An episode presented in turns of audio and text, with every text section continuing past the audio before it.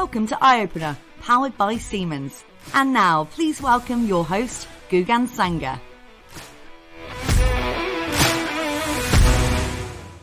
And I know um, uh, the other part of events is really um, utilising speaking opportunities. Mm. So I feel with these speaking opportunities, you could do them, um, you know, joint with other partners.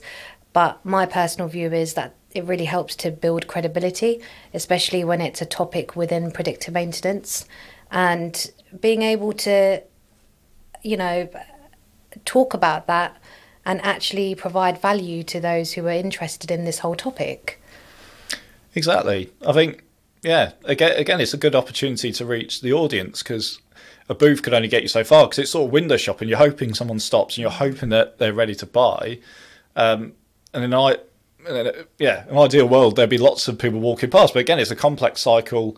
You know, it takes a lot of education. So, like I said, a very good point. Speaking slots are a great way to educate a very, um, very you know niche audience. People are there who hopefully if you pick the right shows, whether it's manufacturing or industry 4.0, they're interested in your in your topic, so should be should be more engaged. And, we, have seen, you know, we have seen success off off the back off the back of that as well. And again, again linking back to the user content, it's it's how can we record presentations? We've done that at events, recorded that and reused it again. Mm. So it's getting more out of that, you know, on the face of it, is it can be an expensive event, but if you've got the right people there and you do lots of all these different things, it, it can really, really be a lot of value.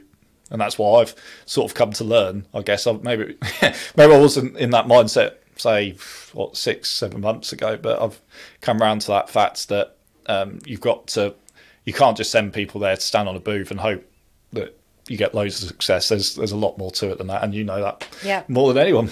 Exactly.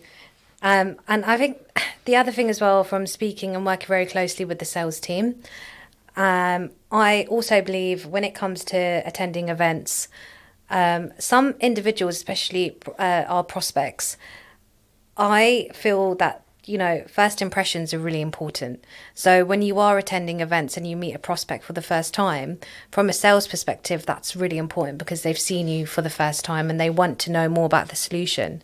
And I think this kind of takes me back to the whole traditional sales process before technology. That's how it used to be.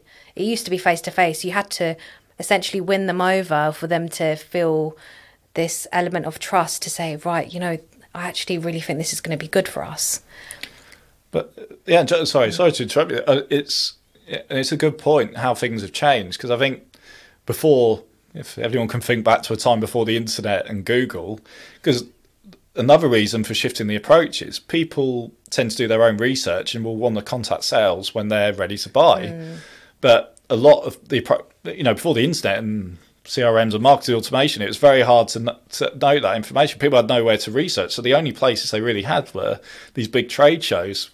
And so that's where they're, they're more. It's not saying that they might be less important now. I still think there's a role, as I've said, for events, but they played, say, let's say the 90s, 80s, or whatever, they, they played a massive role because that was the way people could walk yeah. around and go, oh, that's a new new product or whatever. But um, but it's just changed as markets change and how people buy change, not even just in B2B and SaaS circles. In our own consumer habits have changed over that time as well. So it's natural things change. It's just, and that's why, it, yeah, that's why in my, in my view, you've always got to look forward at the next and and how people consume today and not think back because it's very easy to fall into oh that's how it's always been done and I hate that phrase that's the worst phrase you can you can say to me because yeah you've always got to push forward and think think differently and don't stand still and follow what and at the end of the day it's what's best for the customer or the prospects think think about in their shoes what's the easiest way to for them to consume content and learn more about you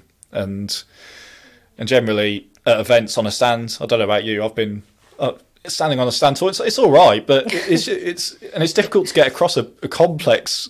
Well, it's not a complex product in the face of it, but the the sales complex. It can be hard, for, you know, from someone who's just like, oh, I've never heard of Senseye. That's what's Senseye, and you have to yeah. start from ground zero. But if you can educate them a bit using content, then they might come to your stand and go, oh, I heard about Senseye from your podcast, and then they come to your stand at the event, and that's that's why it's not one or the other. They all these little bits, part partner events, you know, video marketing, podcasts, they all sort of come together and feed into e- each other to make you know, to yeah, to to, to rise to raise all of them in value. I guess if I can say the word. no, I and I completely agree with you, and um, I feel even with technology now, we as a company, and you know, this is not just kind of focused on SaaS. Um, and that industry of predictive maintenance, but I feel that it's important that we have to adapt ourselves. We have to adapt our marketing to the way technology is changing. So, like you mentioned, all of these elements and different channels that we use to market, they all feed in because there's individuals who are still maybe stuck in that way of how marketing used to be previously. Yeah, I mean, it, it could be. I don't want to make any gra- grand predictions, but it could be in te- could be in twenty years' time that in-person events are just you know no more, or at least vastly reduced. I mean, I mean, I mean, there's a lot of um, a lot of money in events, a lot of jobs in events. I'm not, mm. I'm not hoping that, but as but not to get too philosophical about this, but the, everything evolves and changes. You know, you say like no, that industry goes and you lose jobs, but then a new industry, you know, say AI or whatever, mm. might accelerate or, or a new technology or whatever. So it's but the key from a marketing perspective is to keep your finger on the pulse and not and not just stick to tactics just because it's always been done that way um, and, and, just stick to traditional tactics it's good to think of other things but in order to do that you need to be able to measure it and provide proof the concept um, i mean Oh, hopefully it's worked. Otherwise, I probably wouldn't be sitting here talking to you now. um, but um, so hopefully it's worked. But yeah, it's def- it's with events or any channel, you've got to be able to show the return, um, or at least a good a good return on investment. So Niall, I know you mentioned uh, this, you know, topic of return on investment, and I guess from our perspective within marketing, because of all these channels, how would you say you potentially look to to measure the success of various campaigns that we're doing? Because i guess it really depends on what type of marketing we're doing right? Yeah it's it's also how you break it down because there's measurements at so many different levels. There's like the sort of very high le- yeah it's very high level. You break it down like you work for example in paid ads so you might measure success of how many people have um, viewed or how much what was a percentage how many of them have viewed our content? Yeah. Because if you're saying we're producing content from podcasts and videos and know what and it's like less than 20% of viewing the whole video or whatever that metric will be then that then there needs to be something changed there. But obviously as you go higher and higher up the chain and obviously individual um, activities require different measurement. I said about events that it's a difficult one now because it shouldn't be just focused on lead generation. But then, how do you measure the fact that you've spoken to three of your customers and set up a meeting with them for next week, and you know to continue to build that relationship for them to expand? There's there's a lot of things in marketing you can't measure, and I think as a marketing person, you have to accept, or as a company, as a business, you have to accept there's something you'll never be able to measure in marketing. Um, there's things like Google Ads, very transactional. You know, you get this many people come through, it costs this much and we got this out of it. It's very simple, but a lot of things like the way we do LinkedIn ads and distributing content, it it it can't be measured because we're not measuring on leads anymore. We're measuring on we're just trying to get our message out to a wider audience through those channels.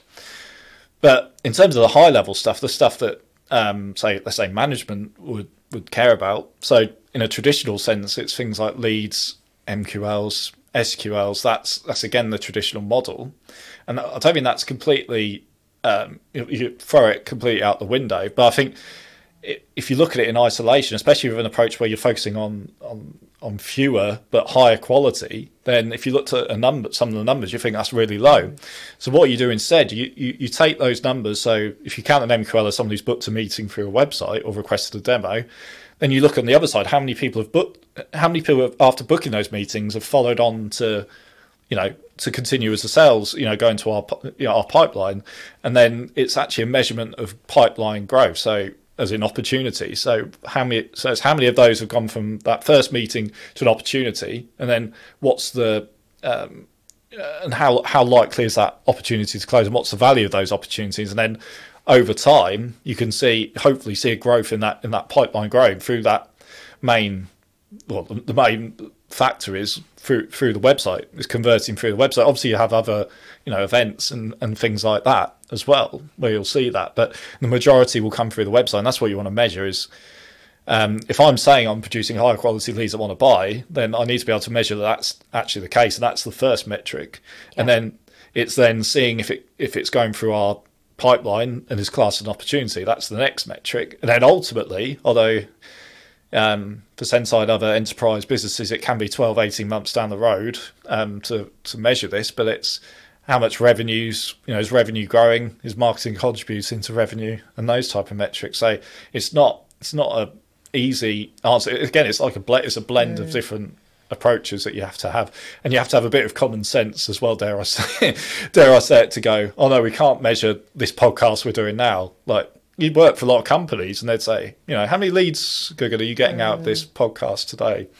And it's like, well, it's it's the, that it's not the point. point, and yeah, that, that, that's what I would say. So it's treating some measure what you can, and and other things. Um, and actually, on that point, when I talk about the other thing, the other important point about this is so the the main conversion point for us and for a lot of companies, a lot of SaaS businesses, is through the website. And so what you want on that form is a free text field saying, "How did you hear about us?" And the reason why, I mean, a lot of companies have a drop down with Google and direct or event or whatever word of mouth, but the problem is that can lead to biases. So if you have Google at the top of the list, someone will just select it because it's top of the list. So, but what with a free text field, so obviously someone could put in, you know, whatever they want, but you do get a lot of insight there. So, what uh, marketing automation platform might tell you is Google search, organic search. So everyone's like, "Oh, Google SEO is doing a massive, great job," but actually it says on the form, "Oh, I heard your CTO presented at a recent event," or "Oh, I've been following you on LinkedIn for a while," and so again, when we talk about return on investment channels, that's where you'll start to see if a podcast is working, if you'll say, or a LinkedIn strategy is working, because it'll say, it'll start cropping up more and more people saying, "Oh yeah, I heard about you here, here, and here," and that's what you want to see, and yeah. then it gives you. Um, so it's combining those two attribution models. It's not to say it's sort of creating demand and capturing demands, and that what what we want ultimately is for people to educate people enough so they're not having to Google predictive maintenance software, but they're actually already saying, "Oh, I'm just going to Google Senseye."